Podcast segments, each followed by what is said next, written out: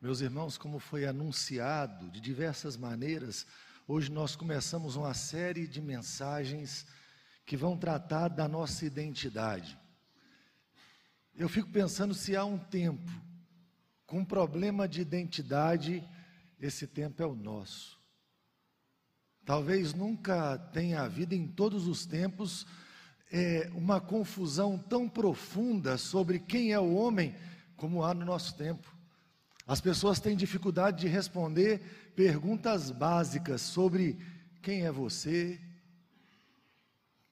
é, o que é um homem, o que é uma mulher.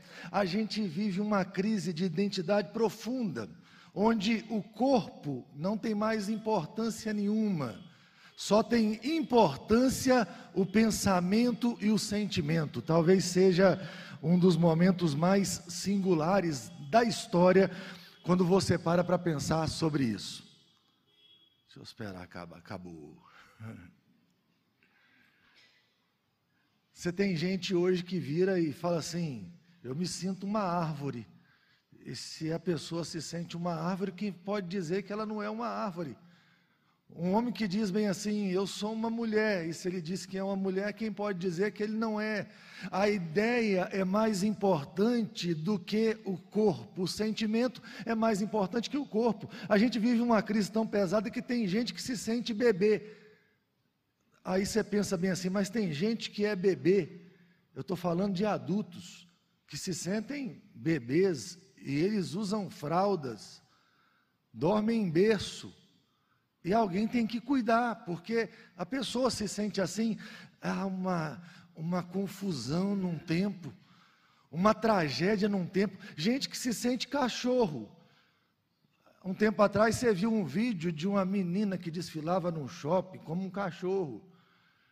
Aí eu fui atrás de informações, e é mais do que isso: existem encontros, festas de cachorro, que é gente você está entendendo a confusão? De cachorro que é gente. E aí você tem de tudo dentro da casa: poste para fazer xixi, esses pratinhos de cachorro para colocar ração e a pessoa comer. E é uma loucura, que tempo, que tempo maluco é, é o nosso. Que tempo confuso é o nosso tempo. E eu não sei se você olha para isso e se sente seguro, mas é um tempo que chega a dar medo que chega a apavorar. E o medo é uma, é uma coisa muito particular do ser humano. Quem nunca sentiu medo? Existe alguém aqui que nunca sentiu medo na vida? A gente sente medo por diversas razões. A gente sente medo por uma razão real, um perigo real. A gente sente medo por uma coisa que pode acontecer a gente sente medo. E o maior problema dos homens é quando é, o medo, uma coisa circunstancial, se torna a identidade do homem. E ele fala: Eu sou um homem medroso e eu tenho medo e muito medo. E quando você vai ver, todas as ações são guiadas pelo medo. A gente tem medo de perder gente da gente. Não tem? Quem não teria? A gente tem medo de perder o que alcançou. Cada dia que passa, nasce um seguro novo, para que você possa resguardar os seus bens, o seu imóvel, o seu carro, sua bicicleta. Cada dia está surgindo um seguro novo, para que você não venha perder aquilo que você tem. A gente tem medo, medo de perder o emprego, e, e quando o medo começa a tomar conta do coração, a gente começa a ter medo de viver. Você já tem gente que não sai de casa, gente assombrada por tudo e por todos. E como é que a gente vence o medo? Preste muita atenção no que eu vou falar. Normalmente a gente vence o medo indo para perto de alguém que é mais poderoso do que o medo. Você já vivenciou muito essa experiência, tanto como criança quanto como adulto. Quando você era criança, e você tinha medos e medos e medos. Aí você corria lá para a cama do seu pai, Você tinha medo de aparecer um vampiro, um lobisomem ou qualquer bicho nesse mundo, do universo, o bicho papão. Você corria para a cama do pai e o medo ia embora. E você já viu o seu menino dormindo em segundos. Aquele menino apavorado, deitou do seu lado, o medo foi embora, acabou. É preciso ir para perto de quem é mais forte, de quem é mais poderoso, de quem controla aquilo que dá o medo.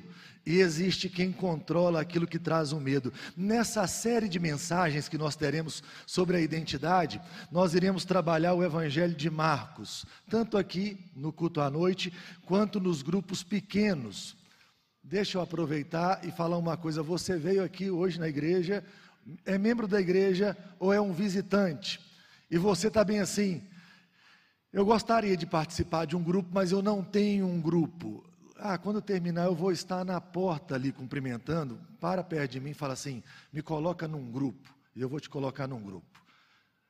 E você vai aprender mais sobre o Evangelho de Marcos e sobre essa identidade que vem de Cristo. E eu gostaria de mostrar para você quem é maior do que tudo que traz o medo nessa noite. Quem é maior do que a tempestade, quem é maior do que os demônios, quem é maior do que a enfermidade e quem é maior do que a morte. Abra sua Bíblia no Evangelho de Marcos, no capítulo 4.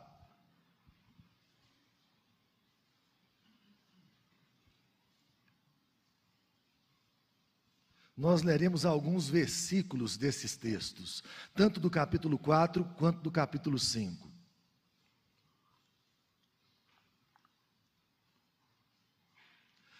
Capítulo 4, do versículo, 30, o versículo 39 e 40.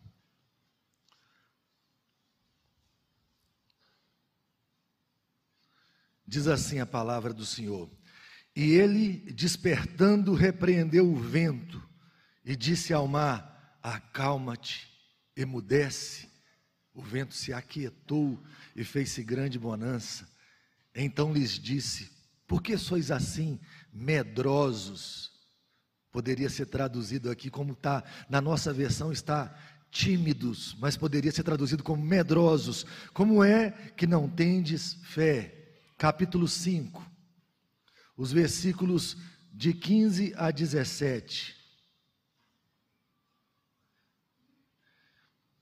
Indo ter com Jesus, viram um endemoniado, o que tivera a legião, assentado, vestido, em perfeito juízo, e temeram. Os que haviam presenciado os fatos contaram-lhes o que acontecera ao endemoniado e acerca dos porcos e entraram a rogar-lhe que se retirasse da terra deles. Versículo 33 e 34 do capítulo 5. Então a mulher, atemorizada e tremendo, côncia do que nela se operara, veio prostrou-se diante dele e declarou-lhe toda a verdade. E ele disse: Filha, a tua fé te salvou, vai-te em paz e fica livre do teu mal. Agora, versículo 36 do capítulo 5. Mas Jesus, sem acudir a tais palavras, disse ao chefe da sinagoga: Não temas, crê somente. Agora você vai para o 39. Ao entrar, lhes disse: por que entrais em alvoroço e chorais?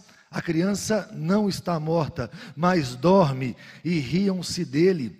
Tendo ele, porém, mandado sair a todos, tomou o pai e a mãe da criança e os que vieram com ele, e entrou onde ela estava. Tomando-a pela mão, disse: Talita cume, que quer dizer, menina, eu te mando, levanta-te. E imediatamente a menina se levantou e pôs-se a andar, pois tinha 12 anos. Então ficaram todos sobremaneira admirados. Estão aqui, nesses trechos das Escrituras, algumas situações que dão medo. Uma tempestade começa de uma hora para outra, e uma tempestade incontrolável. Um homem endemoniado, uma mulher doente e uma filha que morre. Quem não tem medo dessas coisas? E me chama a atenção que existe uma pessoa em cada história trazendo uma resposta verdadeira a cada medo, o Senhor Jesus Cristo. No primeiro texto que nós lemos, ele vai se apresentar como filho de Deus, que é maior do que a tempestade. Jesus está num barco junto com os seus discípulos, e ele havia dito aos seus discípulos que eles iriam atravessar. No meio da travessia, o Senhor Jesus começou a dormir, e começa uma tempestade que aqueles homens que eram pescadores, que conheciam o mar, eles começam a se desesperar. E eles não suportam ver a tempestade tão poderosa e ver Jesus dormindo. Parece que não tem lógica um negócio desse. Como é que a tempestade chega e ela é tão forte? Como é que uma tempestade tão poderosa, capaz de nos derrubar, chegou e Jesus está dormindo? E o que, que eles vão fazer? Eles vão chamar e vão acordar o Senhor Jesus. E vão dizer: O Senhor não importa que nós perecemos. E aí o Senhor Jesus vai levantar e vai dar uma resposta a essa história. Eu acho interessante, porque se tem uma, uma questão na vida da gente, talvez não literal, mas uma questão assim, que todo mundo tem, é problema com tempestade. E uma tempestade que aparece sem dizer que vai chegar. Já reparou? Ela não diz bem assim: dia tal eu estou na sua casa. Dia tal vai começar um problema na sua casa desse jeito, ou na sua vida. Ninguém sabe. Só começa. E vira a vida da gente de cabeça para baixo. Se acomoda na casa da gente, tira tudo de ordem. E a gente começa a olhar para essa tempestade e pensa: será que eu vou sair vivo dela? Será que tem jeito para mim nesse caso? Uma coisa que me chama atenção com relação ao mar nas Escrituras Sagradas é que a figura do mar nas Escrituras Sagradas é a figura de do caos, da fúria incontrolável. Ninguém pode controlar o mar exceto Deus. Ah, o mar é o lugar de onde vêm as bestas. Uma besta vem do mar, uma besta emerge do mar. A ideia de uma fúria contra a igreja, ninguém controla a tempestade. A tempestade é incontrolável. Ah, escritos antigos, não cristãos, diziam bem assim: só os deuses podem controlar o mar. E uma coisa que me impressiona nesse texto em particular é que existe um Deus dentro do barco. Quando você começa a ler o Evangelho de Marcos, e o Evangelho de Marcos é o menor de todos, o primeiro evangelho a ser escrito, possivelmente ditado pelo apóstolo Pedro. Imagine Pedro ditando para Marcos os acontecimentos, e ele começa a mostrar para ele todos esses, efeitos, e vai deixar muito claro no início do Evangelho que Jesus é o Filho de Deus. O Filho de Deus está entre nós, Deus se tornou um de nós e Deus está no barco. E isso muda a história toda. Eu lembro, dona Fátima, de ouvir um sermão do Léo, reverendo Leonardo. E ele pregava nesse texto e ele chamava esse barquinho aqui de Galileu. E ele fazia uma comparação entre o Titanic e o Galileu. Se você nunca ouviu, procura na internet depois esse sermão. Você precisa ouvir esse sermão do reverendo Leonardo. E ele fala assim que o Titanic tinha tudo para dar certo a viagem dele, mas afundou. O céu estava claro, o navio foi bem construído, mas o navio afundou. E aí tem um barquinho pequenininho no meio de uma tempestade, o Galileu, que tinha um Deus dentro dele, todo poderoso Todo-Poderoso. Enquanto o Titanic não chega no seu destino, o Galileu chega no destino dele. Ah, você precisa lembrar algumas coisas. Qual é o nosso problema com a tempestade? O nosso problema com a tempestade, sabe qual é? É que tem hora que a gente esquece que existe um Deus no controle das coisas. Um Deus todo-poderoso que se importa com você e comigo. Um Deus todo-poderoso que está não no barco junto conosco, mas está na nossa vida, que controla cada acontecimento. Então nada é mais importante do que num dia de tempestade correr para Cristo. Ah, e existe algo muito importante para se gravar na memória. Se Deus não se desesperou eu não tenho por que me desesperar. Se Cristo está deitado e dormindo naquele barco, e Ele disse que eu chegarei, eu vou chegar. Você deve se desesperar um dia na sua vida. Se você descobrir que Deus se desesperou, se aquele que criou o universo está desesperado, aí não tem mais nada que possa nos socorrer, mas Ele nunca irá se desesperar. Ele é o Senhor de todas as coisas. Quem é que controla o mar? Cristo controla o mar. É como se ele falasse com uma criança pequena. Ele levanta e ele faz assim: fica quieto, vento, fica quieto, mar. E aquilo que é incontrolável obedece à ordem dele. As ondas atendem ao meu mandar, sossegai. A tempestade para e ele vai virar para os discípulos, vai falar bem assim: sabe qual é o problema do medo de vocês? Um problema de fé, homens de pequena fé. Eu queria estar aqui nessa noite falar, falar bem assim: ah, eu sou um homem com uma fé gigantesca. Vem a tempestade que vier e eu estarei confiante. Não sou. Eu sou um homem de pequena fé. E tem hora que o medo ganha. Eu acho maravilhoso ter Cristo na minha história e Ele ter uma resposta maior do que a minha fé. Eu sei que quanto mais eu confiar, menos medo eu terei. Quanto mais eu souber que Cristo está na minha história, mais confiança eu terei que a minha vida chegará no seu destino. Mas de vez em quando meu coração vacila. Mas eu quero dizer uma coisa a cada um de vocês aqui nessa noite: ele é maior do que a nossa fé. A ação e o cuidado dele é maior do que o que eu acredito.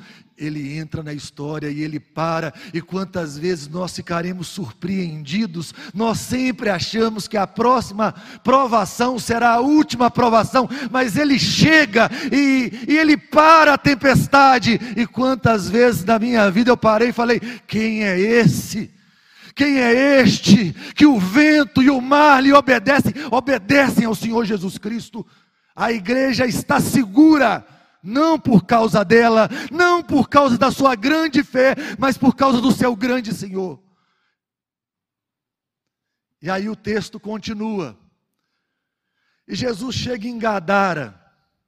E quando ele chega em Gadara, tem um homem endemoniado naquela cidade. Um homem vivo que vive com os mortos. Tem uma legião de demônios dentro dele. Sabe o que é uma legião de demônios? Devia ter mais ou menos uns 3 mil demônios dentro do homem. Vão entrar dentro de 2 mil porcos. Esse homem não vive com os vivos, ele vive com os mortos. E esse homem pega a pedra e esse homem se corta o tempo todo. É, é um trem fantasma ambulante. Imagine quem tem coragem naquele cemitério daquele gadareno. Imagine o terror de um lugar. Mas aquela cidade se acostumou com aquele homem demoniado.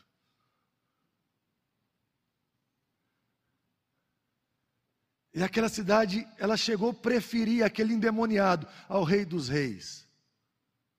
Porque Jesus chega naquele lugar e você pensa bem assim: é um contra três mil, ou contra dois mil, ou cinco mil.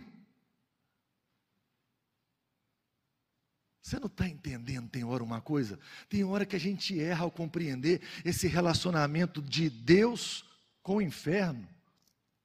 A gente acha que está havendo uma batalha e que pode ser que o inferno, alguma hora, vire o jogo. Os demônios olham para Jesus e eles não ficam ali, vamos para a batalha, nós somos dois mil contra um, não. Eles vão se ajoelhar diante dele. O texto fala de adorar. O texto mostra que aqueles demônios sabem quem manda naquela história. E eles vão pedir: não nos mande embora daqui. E Jesus manda aqueles homens para os porcos. E uma coisa que é interessante, quando você vai ver a cidade de Gadara mandando Jesus embora é que aquela cidade preferia aqueles porcos do que o rei dos reis. Entra nos porcos os demônios, e quando Jesus fala, o diabo tem que se colocar de joelhos. Quando o Senhor Jesus fala, o inferno tem que tremer. Quando o Senhor Jesus fala, não há demônio que permanece. Quando o Senhor Jesus fala, tudo que há no céu e tudo que há no inferno se curva. Ele é o Senhor, mais nada. Não existe o Deus do bem, o Senhor Jesus, e o Deus do mal, Satanás. Só existe o Deus Todo-Poderoso. E ele manda sobre todas as coisas, e ele liberta aquele homem, e aquele homem que vivia cheio de tribulação, angustiado, assombrado, assustado e assustando, agora para, quieta, em perfeito juízo. Tão interessante, né? Imagina um dia de paz, a paz que tinha ido embora há tanto tempo, e uma vida assombrada pelo inferno, agora o inferno vai embora do coração. E ele está quieto. E ele quer ir atrás de Jesus, mas a cidade dele não quer Jesus lá. Porque aqueles porcos, possivelmente, imagina, dois mil porcos, um judeu não podia comer carne de porco, mas você está ali em Gadara, em Decápolis, possivelmente eles faziam um comércio ali. Perder aqueles porcos é perder dinheiro. O que, que essa turma está escolhendo? Eu prefiro esse pequeno dinheiro que eu tenho com esses dois mil porcos do que esse homem aí que fez esse aqui ficar quieto. Era para eles olharem para aquele homem quieto e falar bem assim: nós também vamos nos ajoelhar e nós iremos adorá-lo, mas não. Nós não queremos o Senhor aqui. Eles tiveram medo de Jesus e mandaram Jesus embora. Sabe uma coisa trágica? É quando você tem mais amor pelas suas coisas do que amor por Cristo e quando aquilo que Cristo te manda fazer de alguma maneira atrapalha os seus negócios, você quer mandar ele embora. É preciso haver um movimento de arrependimento nos nossos dias.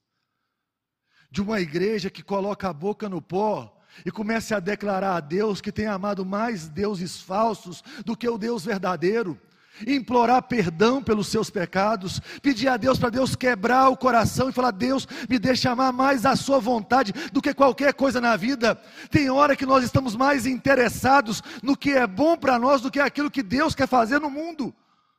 Você já parou para pensar que o que Deus quer fazer no mundo, Deus resolveu fazer por meio da igreja? Não existe nenhuma ordem no mundo que Deus deu essa autoridade, Deus deu à igreja. A igreja caminhará e lutará contra o inferno e ganhará. Porque as portas do inferno não podem prevalecer contra a igreja. Mas a igreja tem hora, e uma coisa interessante: a igreja não são essas paredes. Se uma bomba cair aqui e derrubar o templo da primeira igreja, a primeira igreja continuará de pé. A primeira igreja não são esses bancos, não são esses vitrais, não são essas paredes. A primeira igreja é esse povo.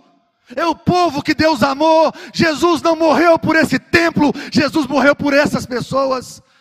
E essa igreja tem que entender que ela é a voz de Deus num mundo angustiado nas trevas de Satanás. E quando essa igreja caminha, as trevas têm que recuar.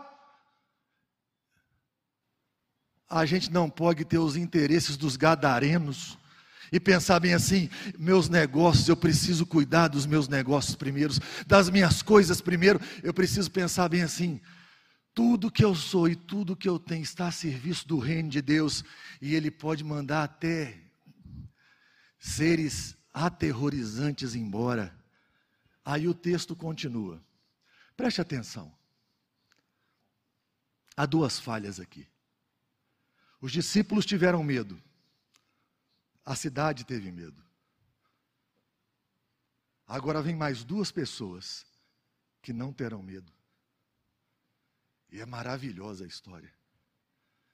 Primeiro, uma mulher com hemorragia. Doze anos com hemorragia. Na próxima história tem uma criança com 12 anos de idade.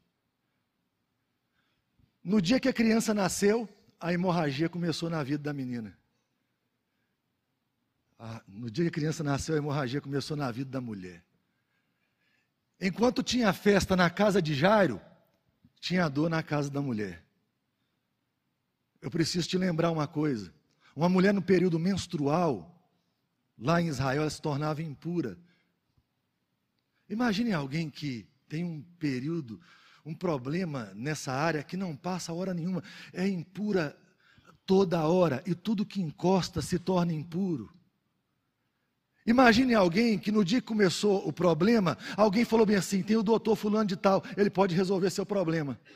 Aí ela saiu e foi no doutor Fulano de Tal. Pegou o dinheirinho que ela tinha de reserva, que ela separou para as enfermidades e foi no, doutor fulano de tal. O doutor falou assim: toma o remédio tal, o remédio tal e o remédio tal. Não melhorou. Aí alguém falou: não, tem um especialista tal, lá em Jerusalém, vai lá. E ela foi lá. Doze anos depois, as duas histórias se encontram. A mulher gastou tudo que ela tinha, tudo. E nada resolveu o problema dela. Eu fico pensando, 12 anos com uma enfermidade, 12 anos com uma fraqueza, porque está indo sangue embora, 12 anos não podendo encostar, não podendo frequentar os cultos, 12 anos assim, como uma mulher que tem que ficar no cantinho dela. Ah, uma mulher que ela tem que ficar ah, distante de tudo que onde Deus está, uma mulher para ser rejeitada, 12 anos depois, ela ouve falar que o Senhor Jesus está na cidade dela. Diz o texto que ela ouviu da fama de Jesus e ela não ficou quieta. Ela ouviu que ele curava demônios. Ela ouviu que ele fazia cegos enxergar. Ela ouviu que ela tinha poder, que ele tinha poder sobre todas as coisas. A fama dele mexeu com o coração dela. Olha que coisa maravilhosa é isso. E olha que coisa assustadora é isso. Porque eu conheço a fama de Jesus e vocês também. Mas quantos vieram com a expectativa de que algo do céu vai acontecer aqui hoje? Quantos vieram para essa noite, olhando para o caos da vida e pensaram assim: se eu tocar nas vestes dele, a minha vida vai ser mudada. Essa mulher tentou tudo e com todos e nada deu certo. E ela faz um planejamento simples: eu preciso tocar nas vestes dele. Mas entre ela e Jesus tem uma multidão. E ela vai enfrentar a multidão ela não tem medo da multidão e ela encosta nas vestes de Jesus. E aquilo que ninguém conseguiu mandar embora, ele mandou embora.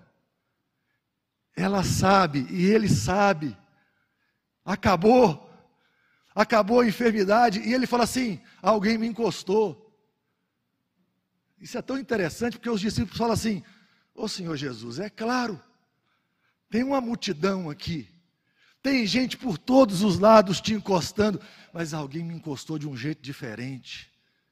Sabe, alguém que se aproxima de um jeito diferente, alguém que tem um outro coração ao se aproximar, alguém, não é apenas alguém que louva com os lábios, mas o coração está longe dele, é alguém que o coração está sedento dele, é alguém que olha para ele e fala assim: sem ele eu estou perdido, eu preciso que ele entre na minha história, porque se ele não entrar,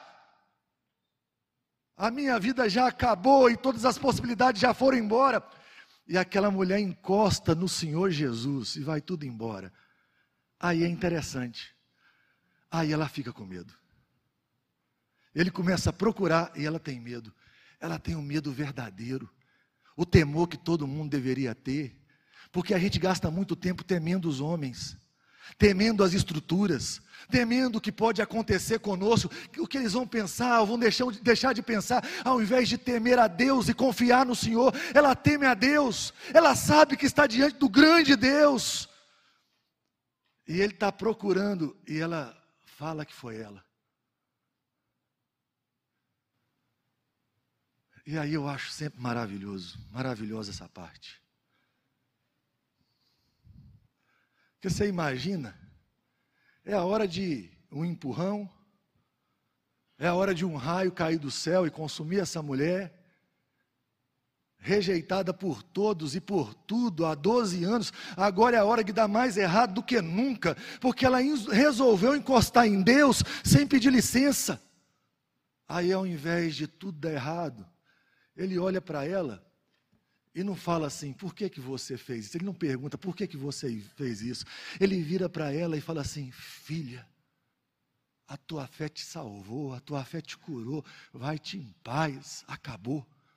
Acabou a guerra. Quem tem coragem de se aproximar e de encostar nele, quem tem coragem de ir com o coração aberto para ele, quem tem coragem de abraçar a verdade do Evangelho, não vai ganhar um empurrão de Deus, não vai ouvir da parte de Deus, esse não é seu lugar. Vai ouvir, filho e filha, é ali que o medo vai embora o medo do que vai acontecer, o que te controla é o Deus Todo-Poderoso, o que controla a sua enfermidade. De alguma maneira, Ele sabe o que quer fazer com a sua enfermidade, Ele sabe a hora que ela vai chegar e Ele sabe a hora que ela vai embora. E a coisa mais importante em todas as situações é saber bem assim: eu sou filho dele ou filha dele. E aí vem o último caso. Esse homem tinha tudo para ter medo. Ele é um dos maiorais da sinagoga, chama Jairo.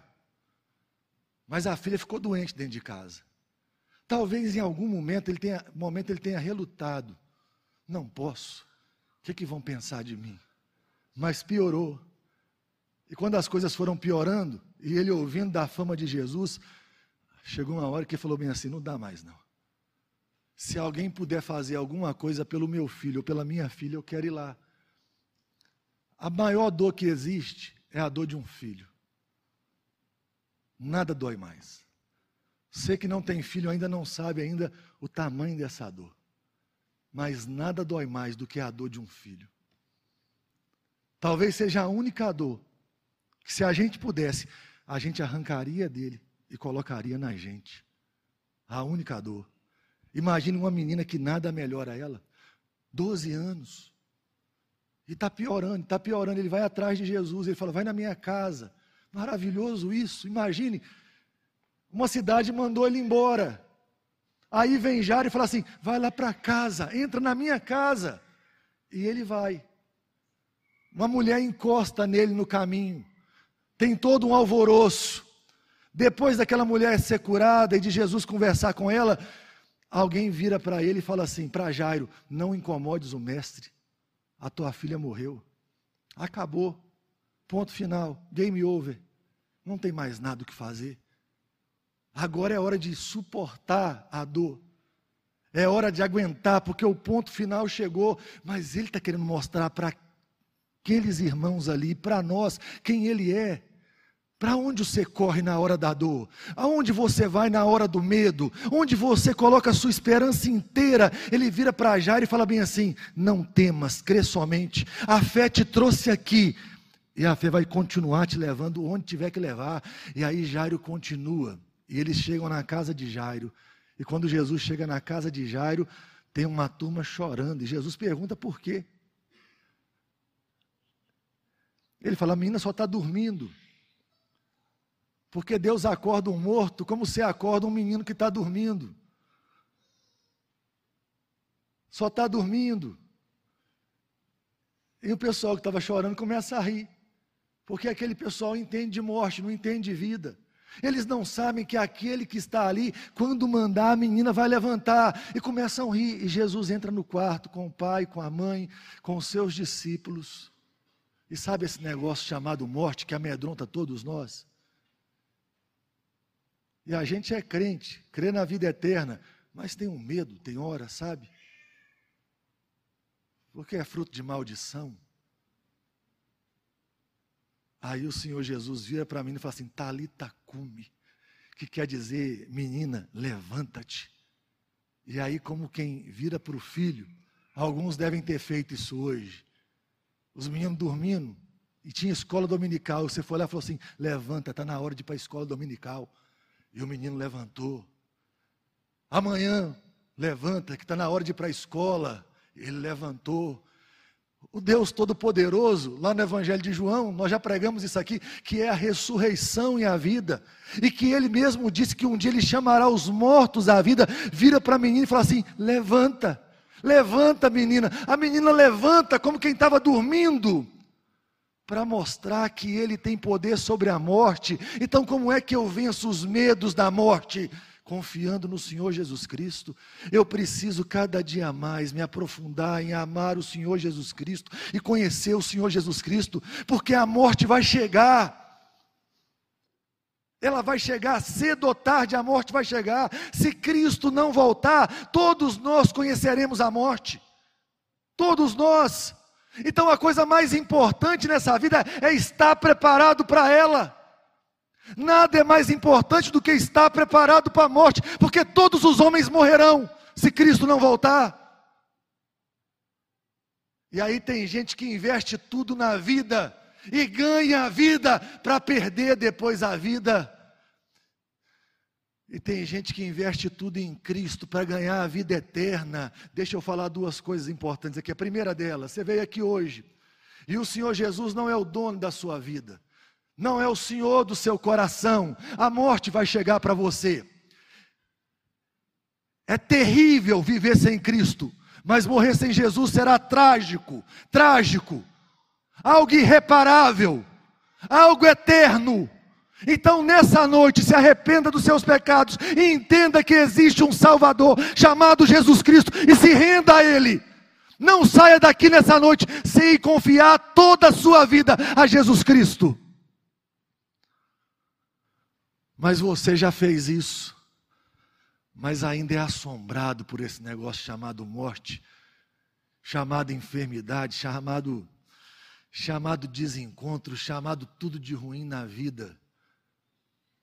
Sabe, está na hora da gente aprofundar a intimidade com Ele, de crescer no conhecimento de Jesus Cristo, de provar do poder da ressurreição, de provar da largura, da altura e da profundidade do amor de Deus. Sabe, você está nessa altura do campeonato, aqui agora, sentado nesse banco, está na hora de você falar assim: Deus, eu preciso te conhecer mais. Deus, eu não quero mais viver à margem da história de uma vida com o Senhor, eu quero ir profundo.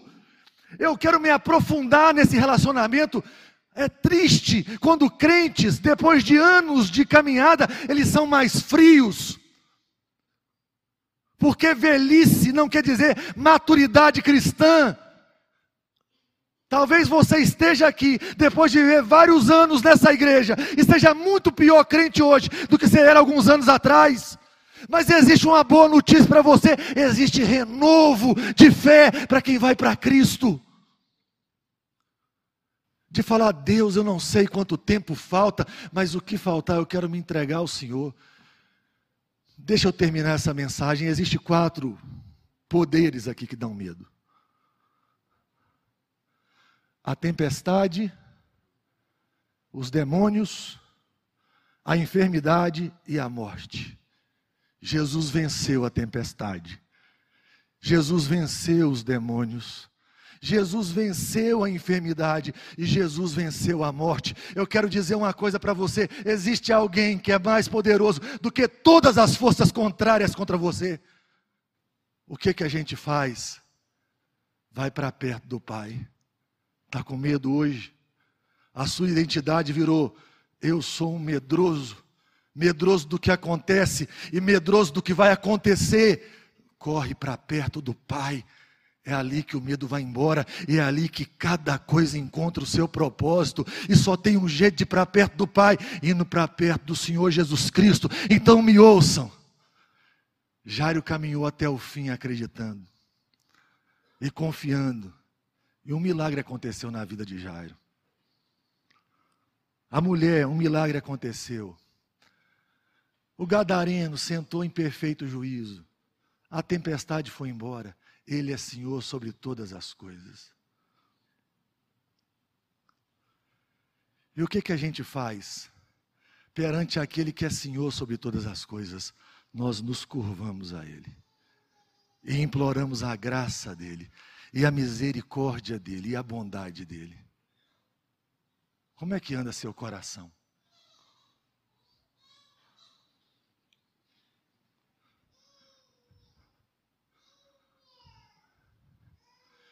A gente enfrentou uma pandemia, dois anos, todo mundo dentro de casa, e pensando: quem é o próximo? Como é que vai ser? E é interessante, eu estava aqui nesse final de semana, conversava com vários pastores. Nesse final de semana, não, nessa semana que se passou, teve uma reunião aqui na igreja, e o pessoal falava assim: o pessoal estava sedento da igreja. Aí as igrejas se abriram e nós voltamos, voltamos timidamente, voltamos com máscara, agora nós estamos aqui sem medo. A minha pergunta não é se você voltou a frequentar a igreja, é se você voltou para Cristo de todo o seu coração. Cristo é o dono de tudo, ou o medo tem dominado a sua vida? Tem sido controlado pelo medo. Eu queria fazer uma oração aqui, nesse primeiro dia nosso aqui, do nosso projeto Identidade. Uma oração por mim e por você. Para você não pensar bem assim, eu não posso ir nessa oração, porque o que, que eles vão pensar de mim? Eu já estou aqui. Eu sou o primeiro nessa oração. Eu tenho medo, minha fé falha. Ah, de vez em quando eu sou assombrado por um milhão de situações. Mas existe um Deus todo-poderoso nessa história, que é a resposta para a minha vida e para a sua vida. E aí eu queria te chamar para a oração aqui, ó. Sabe quando você vem à frente, no altar, e fala: O Senhor tem respostas para a minha vida. Eu não tenho, o Senhor tem. O Senhor tem uma resposta até quando eu não sou tudo aquilo que eu deveria ser. O Senhor tem uma resposta para a minha vida. Sai do seu lugar, vem aqui para frente. A gente vai fazer uma oração pedindo a Deus que esse Deus que para a tempestade, que Ele pare tempestades nessa noite. Que esse Deus que manda a força do inferno embora, que Ele mande a força do inferno embora. Que esse Deus que cura uma enfermidade que ninguém poderia curar, Ele cura, que ressuscita os mortos. Você precisa estar aqui hoje com expectativas. Não é diante da minha oração, é diante do Rei Jesus. Onde estiverem dois ou três, a promessa é: ali eu estarei. Então o Rei Jesus está aqui. Então você precisa ter expectativas que você pode voltar para casa falando: eu toquei nele, a minha vida mudou. Ele deu uma ordem para a tempestade, a tempestade parou. Ele mandou uma legião de demônios sair, elas saíram. Eles saíram ah, ele deu uma ordem à menina e a menina acordou, a morte não pôde segurá-la. Senhor Deus Todo-Poderoso, nós estamos aqui como gente fraca e não gente forte, como gente que precisa de um Salvador, que não consegue se salvar como gente que sabe o que fazer, mas tem hora que não consegue fazer e precisa de um redentor que venha fazer por ela, por eles. Meu Deus, tem misericórdia de nós. Nós somos o seu povo, rebanho do seu pastoreio. O Senhor nos ama, nos amou de tal maneira que deu o seu único filho. Ó oh Deus, quantos que estão aqui são assombrados pelo medo, pelo medo de uma enfermidade, por uma opressão de Satanás, ó Deus, pelo medo de uma tempestade que se alojou na casa, aí não quer ir embora. Quantos de nós somos definidos pelo medo da morte? Meu Deus, o Senhor é Senhor sobre todas as coisas. Não existe nenhum aspecto da realidade que o Senhor não seja Senhor. O Senhor ordena e todas as coisas se curvam. O Senhor dá ordem, aquilo que não existe venha a existir. Olha para nós, meu Deus. Nós precisamos nessa noite do pastoreio do Senhor, do cuidado do Senhor. Nós precisamos que o Senhor venha e intervenha na nossa história. Olha para aqueles que sofrem, meu Deus, e dê uma resposta para eles, para a tempestade, meu Deus. Tem misericórdia de nós, meu Deus. Nós precisamos de um Deus que intervenha aqui agora. Precisamos que o Senhor aumente a nossa fé, porque tem hora que as más notícias nos paralisam. Quantos de nós aqui, ó Deus, éramos fortes no passado, agora somos fracos fracos na fé, porque recebemos más notícias e más notícias e más, más notícias, e ao invés de ouvirmos a Sua voz, não temas, crê somente, nós ouvimos só as más notícias. Tira isso do nosso coração aqui, meu Deus. Renova o nosso coração. Ajuda-nos a crer no Senhor, a confiar no Senhor e continuar a caminhada todos os dias da nossa vida, firmes no Senhor ó Deus, e vermos, ó Deus, a vitória do Senhor sobre todas as coisas, porque não há uma realidade nessa vida que o Senhor não vá vencer. O Senhor vencerá todas as coisas nessa realidade, todas as coisas nesse mundo. Não há poder maior do que o Senhor. E, ó Deus, o Senhor colocou esse poder para a glória do Senhor, amando a sua igreja. Então, dá a esses irmãos a consciência que são amados pelo Senhor, cuidados pelo Senhor e que o Senhor conhece a luta e as dores deles, que eles não estão sozinhos. Ó Deus, e que as identidades deles sejam trocadas aqui nessa noite, que não saiam daqui com medo, saiam daqui confiantes, na certeza de que, ainda que andem pelo vale da sombra da morte, não precisam temer mal nenhum, porque o Senhor está conosco, o Senhor está com a igreja, o Senhor não abandona abandona a igreja. Ah, meu Deus, eu preciso fazer uma oração aqui pela vida da Catarina. Que o Senhor visite a Catarina lá em Belo Horizonte. Ela já fez o transplante, meu Deus, da medula e agora eles esperam, ó Deus, a pega da medula, que o Senhor a visite com poder e graça, ela, o Vinícius, a Maísa, ó Deus, e que o Senhor restaure, ó Deus, a medula da Catarina. Que eles voltem para casa, meu Deus, com alegria, voltem para casa para viver a vida comum e a rotina de todo dia. Meu Deus, visita Priscila, meu Deus, tem misericórdia, cuida dela, meu Pai, restaura a Priscila por completo, que ela logo esteja com toda a família aqui na igreja. Te peço pela vida do Zezinho, ó Deus, que teve um princípio de infarto. Ó Deus, mas já está bem, o Senhor está cuidando dele, traz ele de volta para casa logo. Ó Deus, olhe para esses irmãos em especial e para cada um de nós. O Senhor é a nossa cura, o Senhor é a nossa força, o Senhor é a nossa alegria. Ó oh Deus, o Senhor é o lugar que nós encontramos e nós não temos para onde ir a não ser permanecer no Senhor. Então, firma o nosso coração no Senhor.